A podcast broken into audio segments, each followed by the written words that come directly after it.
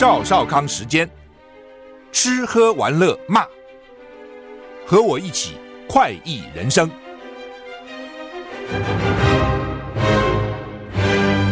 我是赵少康，欢迎你来到赵少康时间的现场。今天第十四号的中度台风叫小犬、小狗啊，小犬。昨天晚上十一点四十，气象局发布海上警报，不过他们说小小狗其实并不小哈。中台，中台，而且是中台的上限啊，可能会到强台哈。今天凌晨五点，中心位置在鹅銮鼻东南东方大概四百七十公里的海面上，登陆机会很高，好像就在鹅銮鼻嘛，台东、屏东那一带。最快礼拜三就明天呐、啊，会触碰到陆地哈。礼拜三深夜到礼拜四清晨，影响台湾最大哈。东半部首当其冲。天气方面呢，受到台风外围环流影响，今天在北部、东北部地区有短暂阵雨。呃，中南部天气变化不大哈。温度啊，白天高温啊，北台湾二十八到三十度啊，其他地方三十二到三十四度。中午呢，紫外线还是偏强。就北部稍微低一点了，二十八到三十度了啊。那其他地方还是热，就这个意思。哎，这个林北好友哈，他后来不是恐吓吗？说被恐吓嘛？我在电视上还哭哈。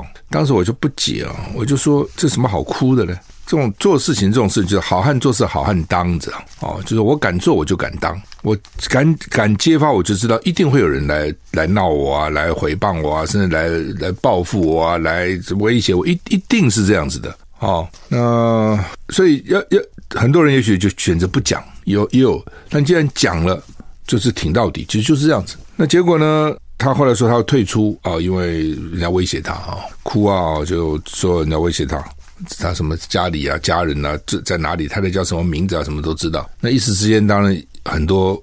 他这个东西要分几段来讲了。第一段就是他之前的爆料到底真不真了哦，因为之前爆料看起来是真实性蛮高的，因为他也从事这农业方面的这个评论很多年嘛哈。那以前的料好像也都基本上没有人说它是假的了，所以大家认为说他那个，而且你看他的资料从巴西输出的各种的文件等等，看起来是真的，所以大家也都蛮引用他的资料了。那后来呢，他就哭了啊，在在在媒体上哭说他不干了啊，因为要退出，很对不起。那现在看起来，按照他自己的讲法，就是说，他这哭是因为他想退场，就他不想再继续搞下去，因为他的确是受到很多人来骂他来围剿他，我相信这一定会有的，但是并没有像他后来说什么，他家人生命财产都受到安全的。那他而且他找了一个好像国民党的党工。政策会的一个党工来帮他写，那他当然现在质疑是说，他当然看起来的态度，第一个就是他抱歉，他知道这个是做错了。第二呢，他之所以这样做呢，是因为他想退场，总有个理由嘛，你干嘛嘛，对不对？他他不想干了，但是呢，你在兴头上你不干，网友会骂你啊，所以你怎么不干了呢？对不对？为什么不干呢？他就编一个弄一个，就是家人受到威胁，他不干了啊，大家会比较同情他。那另外他就讲说，他过去呢。很也被很多人攻击啊，也报案了，为什么都查不到呢？为什么他他做个假立刻就查到呢？这有几种可能：一种你作假做的太拙劣，就别人作假，但是真的 Pro 在做，那 IP 转过来转过去，在国外转过来转过去，他查不到，那你就被他查到了哦。所以呢，第一个就是你不会做嘛，你就做的手段拙劣，这是第一个。第二个就是因为你对民进党政府影响太大了，那个蛋已经快把它搞了，人家都已经下台一个农业部长了，所以呢。一定要把你查出来啊、哦！这这各种可能都有了啊、哦！不过我是觉得很荒唐了啊、哦！这个事情不可原谅啊、哦！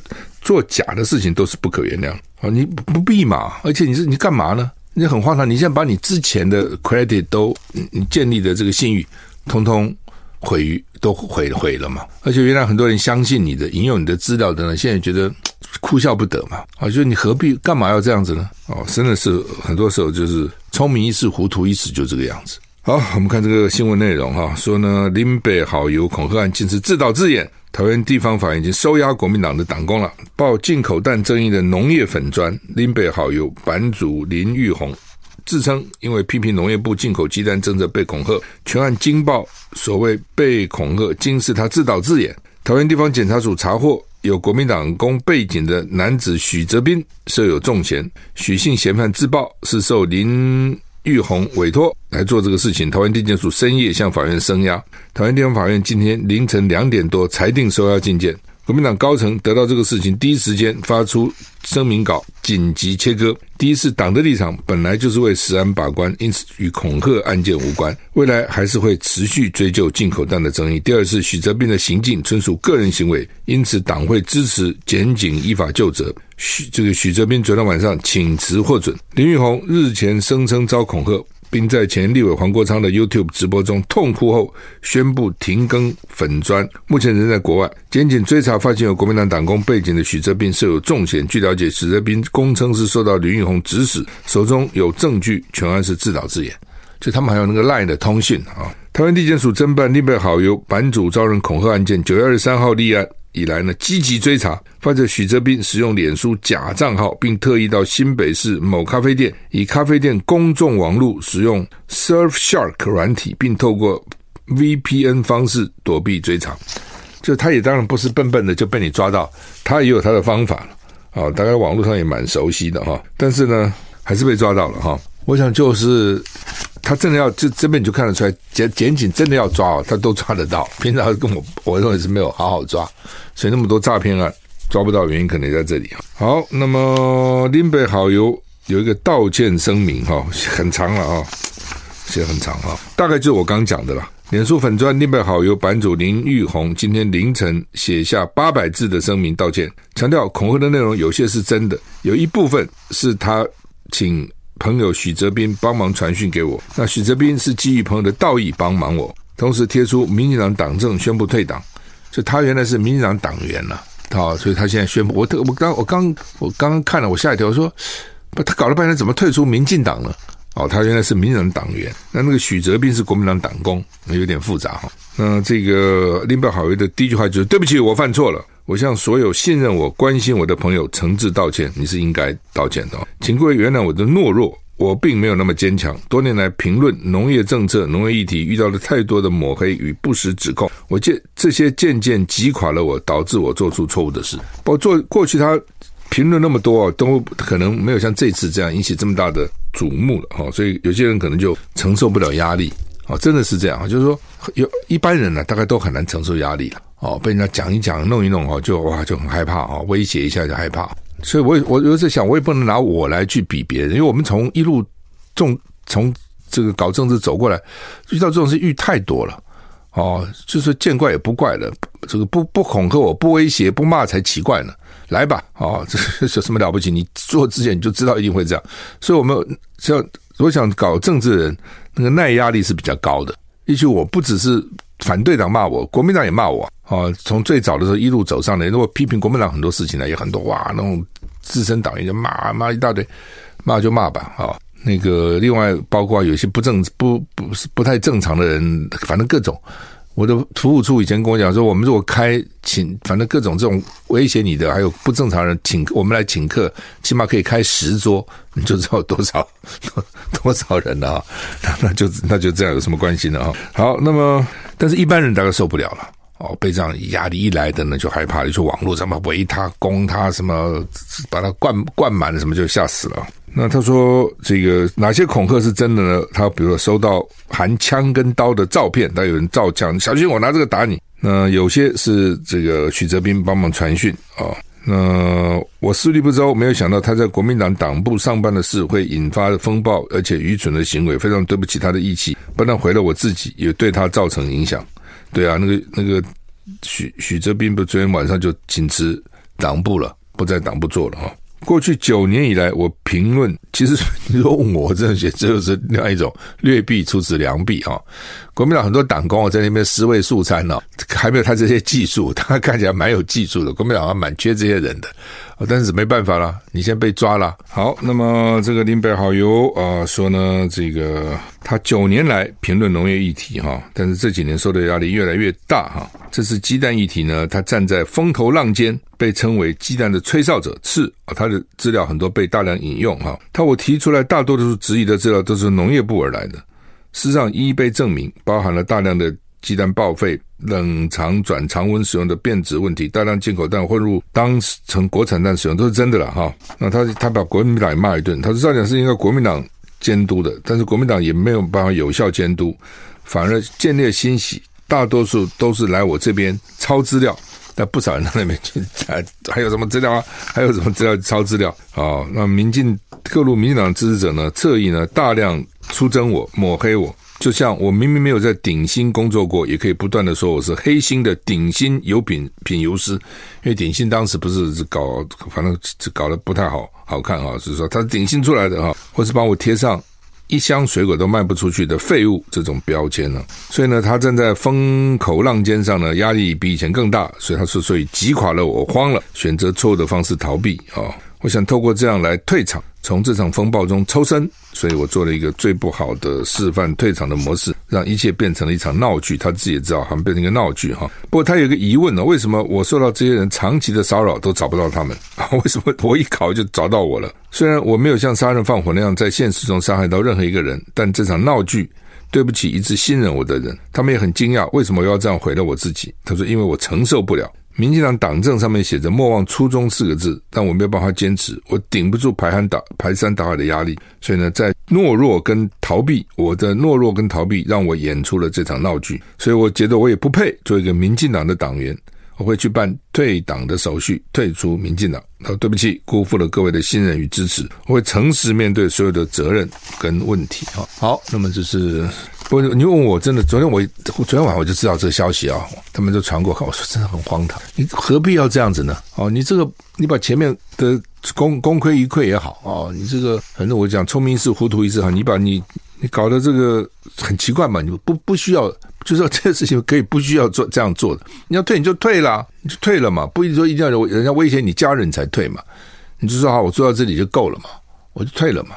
哦，那别人也没有什么一定要、一定非要你干不可，也没有这种事情。美国国务院谴责国会没有通过援乌资金。德国外长说，为乌克兰的未来取决于欧盟，就是不靠美国的，也是这个意思。美国国务院谴责国会没有通过援助乌克兰的资金。在此同时，德国外长贝尔珀贝尔珀克表示，乌克兰的未来取决于欧盟。CNN 报道，美国国务院发言人米勒在记者会上表示，尽管两党长期以来对乌克兰反击俄罗斯入侵给予强有力的支持，但周六通过的国会的决议却不包含乌克兰迫切需要的支持。米勒说，虽然我们有能力在短期内继续支持乌克兰的自卫能力，但已经耗尽了大部分现有的安全援助资金，这钱已经花的差不多了，意思这样，武器也给的差不多了。米勒说，他要表达总统拜登的失望。如果我们允许像俄罗斯总统普丁这样的独裁者对其他主权国家为所欲为，那么整个联合国宪章将被撕碎。世界上这种侵略将可以随时随地的发生，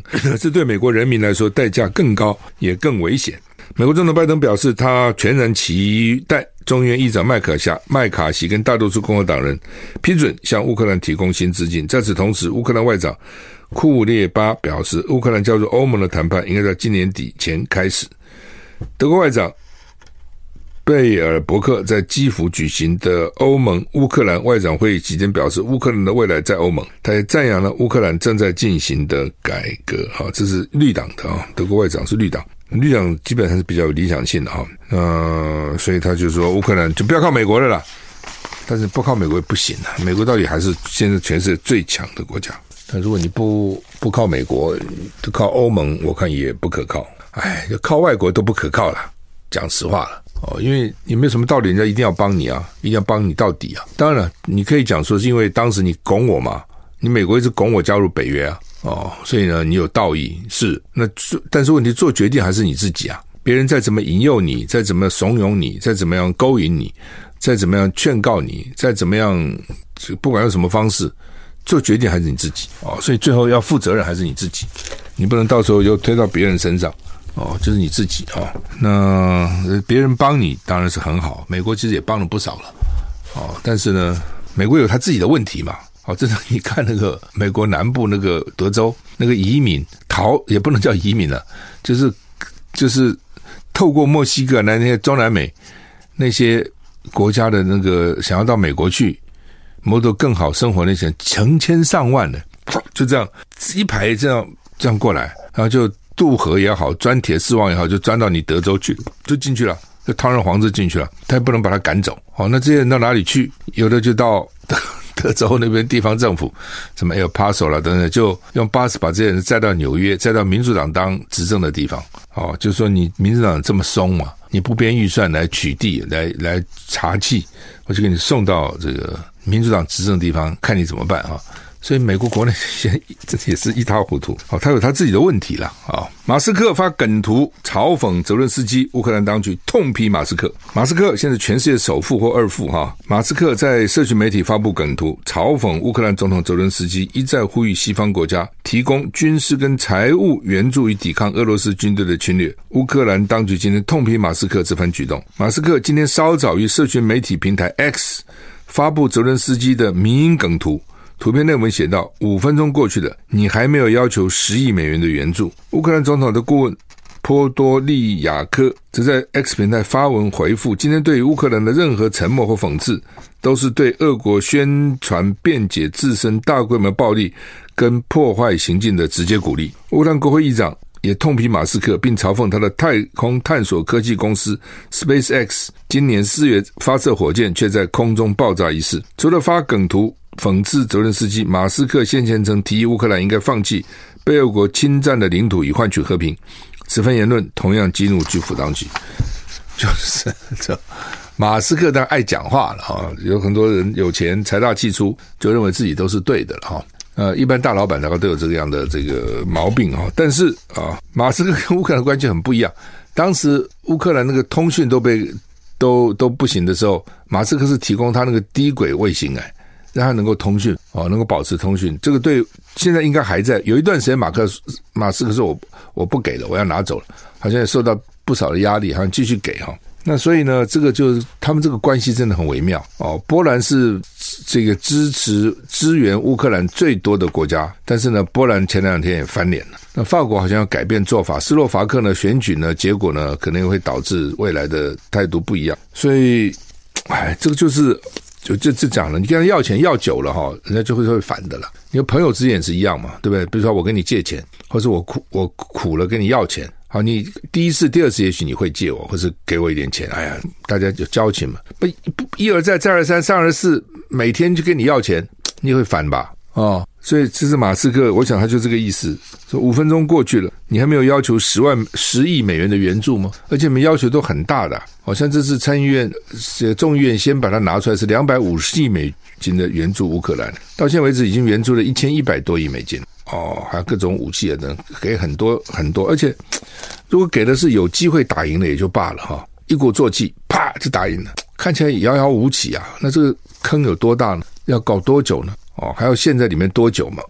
就是说，你帮助一个朋友哦，说啊，他原来这个很很很不错的做生意不行了，那需要点资金周转，你给他，那他这给你要，我还要一点，再给他，我还要一点，再给他还要一点，那你要多少啊？对，而且你到底起得来起不来啊？如果你因此就能够起来，大家都愿意嘛？假如说弄了半天你很慢呐、啊，起不来起得来起不来也不知道、啊，那别人就会烦、哦，就是这样了。反正这个就是就是就这么简单的一个道理了。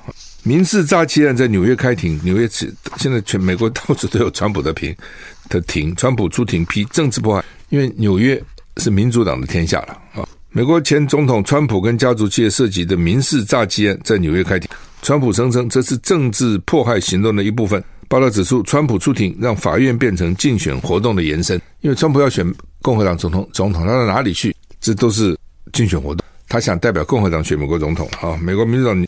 民美国民主党籍的纽约州检察长詹乐侠指控，美国前总统川普故意夸大数数十亿美元的资产价值，以获得更好的贷款条件跟保险条款。詹乐侠指控，川普跟他儿子小唐纳以及家族企业川普集团其他高层，多年来对税务人员、银行跟保险公司撒谎，经常谎报财产价值。詹乐侠正设法求处二点五亿美元，大概八十亿台币的罚款。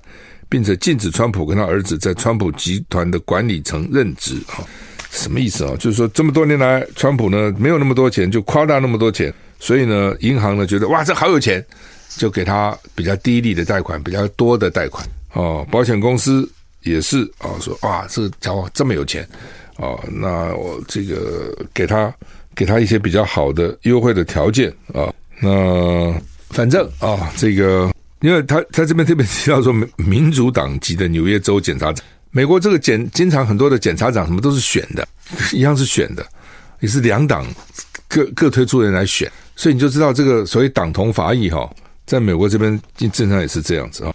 那美国有线电视新闻网 CNN 报道，川普其实不必出庭，这是民事嘛，哦，他可以不出庭，但他的出现把法院变成竞选活动的延伸。在法院外，川普说他参加审判就可以亲眼目睹这场政治迫害。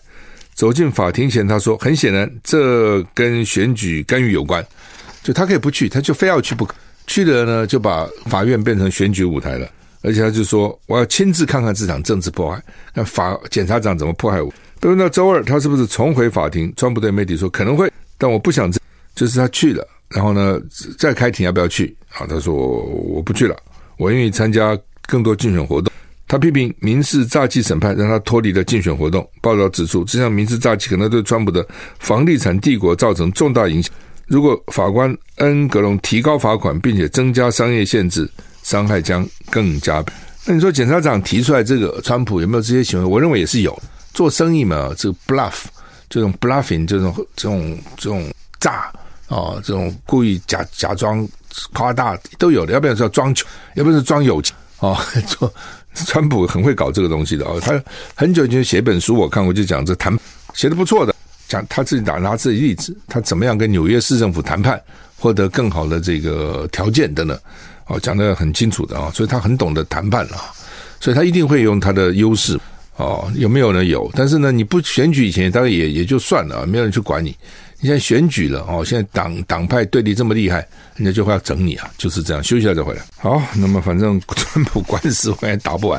哎，美国那个律师费很贵哎。哦，我们常常看到一官司打下来什么几百万美金、几百万美金，不像台湾呐、台湾律师费其实哎算是便宜了，我也不能说便宜了，但是算是跟美看跟谁比嘛。我们大概一般是这样，大概了哈，大概开个庭就十万了。比如你先告一个人，一审开庭，律师出席，帮你周险大概十万。贵的当然很多哦，像李律啊什么之后很贵了，那个不用讲了，那个是非常非常贵。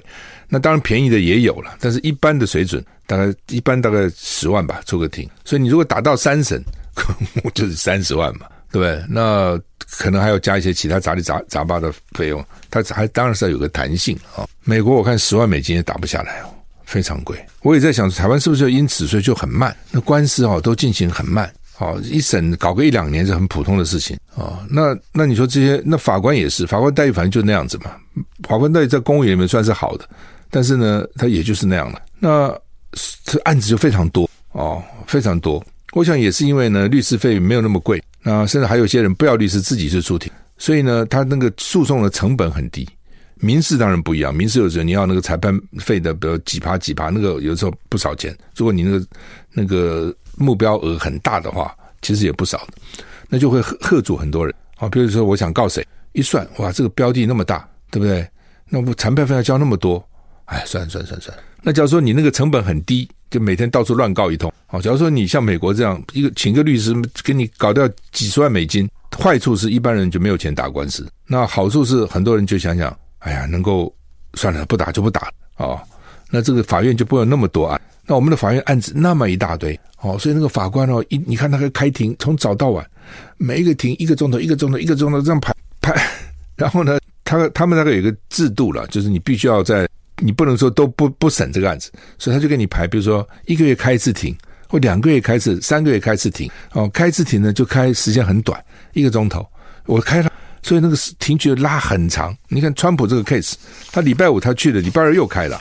台湾没有这种事情，很少这样事情。说跟你连续为一个案子连续这多少天这样开不多啊、我我还至少我没看到，我遇到的都是什么一两个月搞一次，一两个月搞一次这样哈。所以呢，这个法院呢，法官一大堆庭，就那么一些法官，所以呢，他也就拖。律师呢，反正每个案呢出庭费也就这些，他一定要很多案，他不能只靠一个，所谓一个案子我就发了，不可能要搞一大堆案，所以他到底在每个案能够付出多少心血，我也很怀疑。他说：“都都把都全部都放你这个案子心血，那他其他也不要搞了，就赚你们十万块，怎么可能呢？哦，所以他一定要很多啊才可以，他有事务所要维持啊，还有助理啊，还有小律师啊，对不对？所以呢，要很多案，所以每个案子呢也就也就马马虎虎哦。整个台湾的我我观察情况就是这样子哈。好，美菲联合海军军演，英国、加拿大、日本都派部队参加，他们现在喜欢打群架，一来就一堆一堆各种。”各各个国家都有。今天菲律宾主办的美国跟菲律宾海军的齐心协力联合演习在吕宋岛展开，美国、加拿大、日本、英国、加拿大、日本也派兵参加。在菲律宾跟中国紧张升温之际，这场为期两周的军演形同秀肌肉啊！路透社报道，今年的齐心协力军演在吕吕宋岛南部海域展开，有一千八百多名兵力参加，还有美国派遣的两艘舰艇及英国、加拿大、日本各派一艘舰艇加入，持续到十三号的演习。澳洲、法国、印尼、纽西兰的海军也派观察员跟专家参加，你看都来了。中国九月才被发现，在他控制的南海黄岩岛架设浮动屏障，意图阻止菲律宾渔民进入。菲律宾海岸防卫队九月二十五日主动将屏障拆除，双方没有出现对峙。菲律宾海军表示，今年主要演习范围包括反潜作战、防空跟搜救。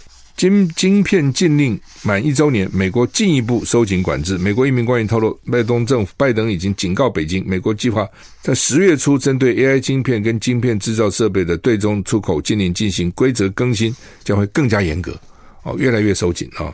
那所谓小院高墙啊，集中打击。路透社独家报道，另外消息来源说，负责监督出口管制的美国商务部正计划更新去年的出口禁令。这项更新跟荷兰跟日本最新的规定一样，会寻求对中国限制更多晶片制造设备的取得权限，围堵封堵在 AI 领域部分出口限制的漏洞。那么做一做就会发觉有漏洞。拜登政府跟中国接触，提前警告对方将有更严厉的限制，限制对中晶片跟设备的出口政策是在二零二二年十月七日提出，就一年以前提出来的。现在告诉你说。我要加加严。为什么诺贝尔奖金总是发不完？没有今天才公布两个美国的学者，就这个研发啊 mRNA 疫苗的得到嘛哈？那每年都有哦。今年诺贝尔奖金得主可以获得奖金是一千一百万瑞士克朗，一百万美金，三千两百五十万台币。诺贝尔奖金成立一百二十二年，奖金怎么发了一百多年都发不完？甚至呢，今年奖金比去年还多了十趴。创下最高额纪录，这怎么回事？诺贝尔奖金是由瑞典富商兼化学家亚佛列诺贝尔所创办。他生前拥有三百多项专利，发明硝化甘油炸药让他富裕，但是也让他思考怎么样造福人类。所以他死前留下遗嘱，要求把他资产变现，大部分财产衍生的利息就用。用来发这个诺贝尔奖啊，就我们印象下发明炸药啦等等啊，但是因为害死很多人嘛，所以他觉得应该把这个赚的钱用来成立一个奖金。诺贝尔生前资产遍布世界各地，有一些投资在俄国石油公司，有些投资在世界各地多家炸药工厂，还有金矿股份，他也拥有三百五十五项国际专利，他说有多少？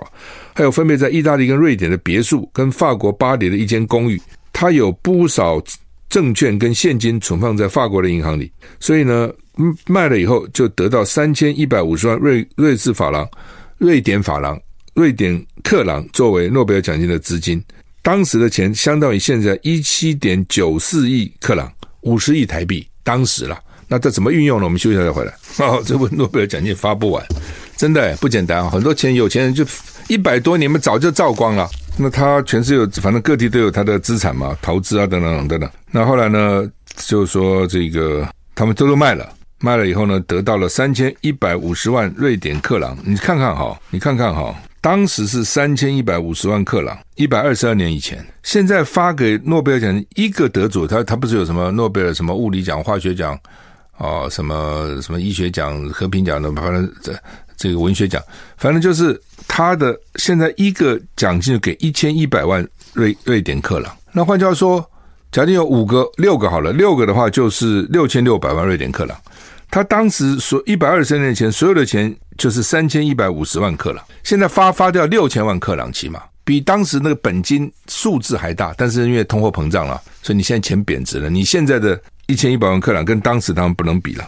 那当时呢，三千一百五十万克朗等于。现在的十七点九四亿克朗，五十亿台币，差不多超过五十亿台币哦。那他现在每一个人得诺贝尔奖金是三千两百五十万台币嘛？一百万美元，今年高一点，去年可能九十，今年一百，三千多万台币，你五亿台币，三千多万台币，如果五十亿台币啊，三千，如果六个人的话呢，就是差不多讲两亿台币了，就差不多两亿台币。那本金五十亿，每年可以发个两亿台币出去，也不错了。对不对？也是百分之四的利利率了哈，就表示他的投资投的还不错。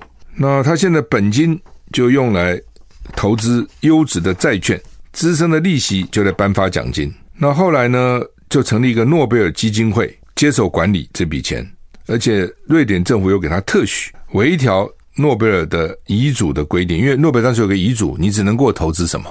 把它稍微扩大投资范围，所以现在不是只能买债券，现在可以买债券、房地产、股市都可以投资。那显然投资说投的还不错，所以基本上都可以跟得上通货膨胀。现在最怕钱就是被吃掉了，被通货膨胀吃掉了啊！那今天有另外一个新闻说，大陆有一个三十几岁的叫做什么中国巴菲特啊，中国什么巴菲特？那这个人自死了，他没有说自杀了，死了。好，那好好怎么就死了呢？三十八岁，中国巴菲特能能够到中国巴菲特显然是有钱嘛？当时了哦，叫做关善祥，他自己成立一个善祥基金啊、所以呢他把大部分的钱都放在地产股里面，惨了，因为以前地产不败啊，对不对？你看香港那些有钱人都是靠房地产起来的，什么李嘉诚什么都是都炒房地产的、大陆原来有钱人很多也都是房地产的、那这个这个关善祥只有三十八岁，说呢，他爸爸是个农夫，他呢爸爸。在股市赔钱，他就是十二岁去研究，读到美国 Paul Caddy 的一的的书，叫做《我怎么赚了一亿美金》。那这个书基本上就强调复利的力量。其实包括巴菲特什么都在讲这个复利的力量。所以巴菲特不是有一本书叫《雪球》吗？就是你越早开始越好，你那个跑道越长越好，像滚雪球，你越。越早开始就是那个道越长，然后你那个滚一直滚滚滚滚滚，就把那个雪都吸上来吸上来，现在最后你那个雪球就越大哈。那他们也非常强调这个复利的力量哈，但是也不行啊。你看这曾经风光一时，那现在也赔了，所以所有的记忆都赔，那他就死了啊。那死的原因有可能是压力太大吧，或是怎样哈。联合报今天头版头登的这个亚运哈。的这个 滑轮溜冰男子接力，这个太好笑了。接力赛那个韩国选手啊，你看那个照片，因为有没有刚好把这个照片登出来？那个照片啊，韩国那个选手其实他是先的，他已经要到终点线了，只差那么一点点啊，他就举起双手来表示他赢了。就台湾的这个选手哈，那叫做黄玉林哈，他用单腿劈腿，懂吗？通常就是两腿滑过去嘛，这种滑轮，他就。劈腿先先出去，就在最一最后一刻以零点零一秒，那什么个数是数零点里面怎么算呢、逆转胜，他本来是第二的，知道吗？我们跑跑跑跑跑，你在我前面一点，我突然一个脚伸出去滑出去，这样哦，那个当然很危险的，有时候会受伤的。劈腿不见得就一定安全，他就赢了哦。所以呢，那，这选手，我觉得一辈子大家都引以为耻啊、哦。这这是。你就是晚一点高兴，你干嘛那么早把双手举起来要欢呼呢？对不对？因为他看不到后面。平常心说，他只看到前面没没没挡了，他没想到后面伸出一只腿来滑过来了。这实在是哇，这个黄玉玲很厉害的，他怎么想到这一招哈？这小子是死中求生啊！哦，哗，他就拿到清白了，差一点点点。然后南韩大概是说，只要在这种亚运拿到金牌就可以不当兵了。哦，结果他跟他的队友，因为他是接力赛嘛，崔英浩。就都不能够减免兵役了，因为亚军不行，金牌才可以，所以都哭了。就是，就 我常常想，通常我们觉得银牌也不错啦，对不对？那还要怎样？有牌有牌就不错了。可是这个金是得而复失嘛，就已经看了煮熟的鸭子就要拿到了，太高兴了。失之这不是交背了哦，失之交腿了，就 他人家腿先上来啊。太这个画面太经典了，这个我觉得他这个不是运动会给会让人有很多人生的体悟，你不觉得吗？啊，自己想想看啊、这都可以做国小教材的啊。孙中山曾经讲说，中了奖券就把扁担给丢了，其实差不多的意思啊。中奖券太高兴了，我的奖券放在那个扁担里，挑夫啊。挑夫他他没有什么，都是挑个扁担嘛。那他把那个彩券不知道怎么放在扁担的，可能绑一个什么绳子绑起来。然后一中了彩券，我再也不要当挑夫了，对不对？啪，把扁担就通通给丢到海里去了，惨了！彩券在扁担上面，大海捞捞彩券，捞起来是模糊不堪。所以就是很多时候不要得意忘形了哈。人很多时候越得意的时候，越要谨慎，要谨慎。哦，不能够太，他那真的是忘形，虽然蛮好笑的哈，但是对当事人是痛苦一辈子啊。也就是他的 partner，就是跟他的他的这个这个接力的同对不对？他们都很急了，他进就不用当兵了，所以没有人想当兵。我告诉你哦，除非那种职业军人，那是没，那是另另外一种。因为有些人天生就喜欢当军人，有啊，不是没有啊。我天生就喜欢杀人，我天生就喜欢这个打人，很好啊。当兵就是当当兵就是杀人放火啊。哦，你就是干这个事情。你你在服兵役的时候，你学的什么跆拳道啦、刺枪啦，所有东西都是招招都是要害啊，对不对？没有叫你踢着玩的，招招就是。要不然就是生殖器，要不然就是喉咙，要不然就都是下去就要你死的，不是你死就是我活嘛。所以有些人是适合当兵，但其他一般人啊，他并不想当。好吧，我们时间到了，谢谢收听，再见。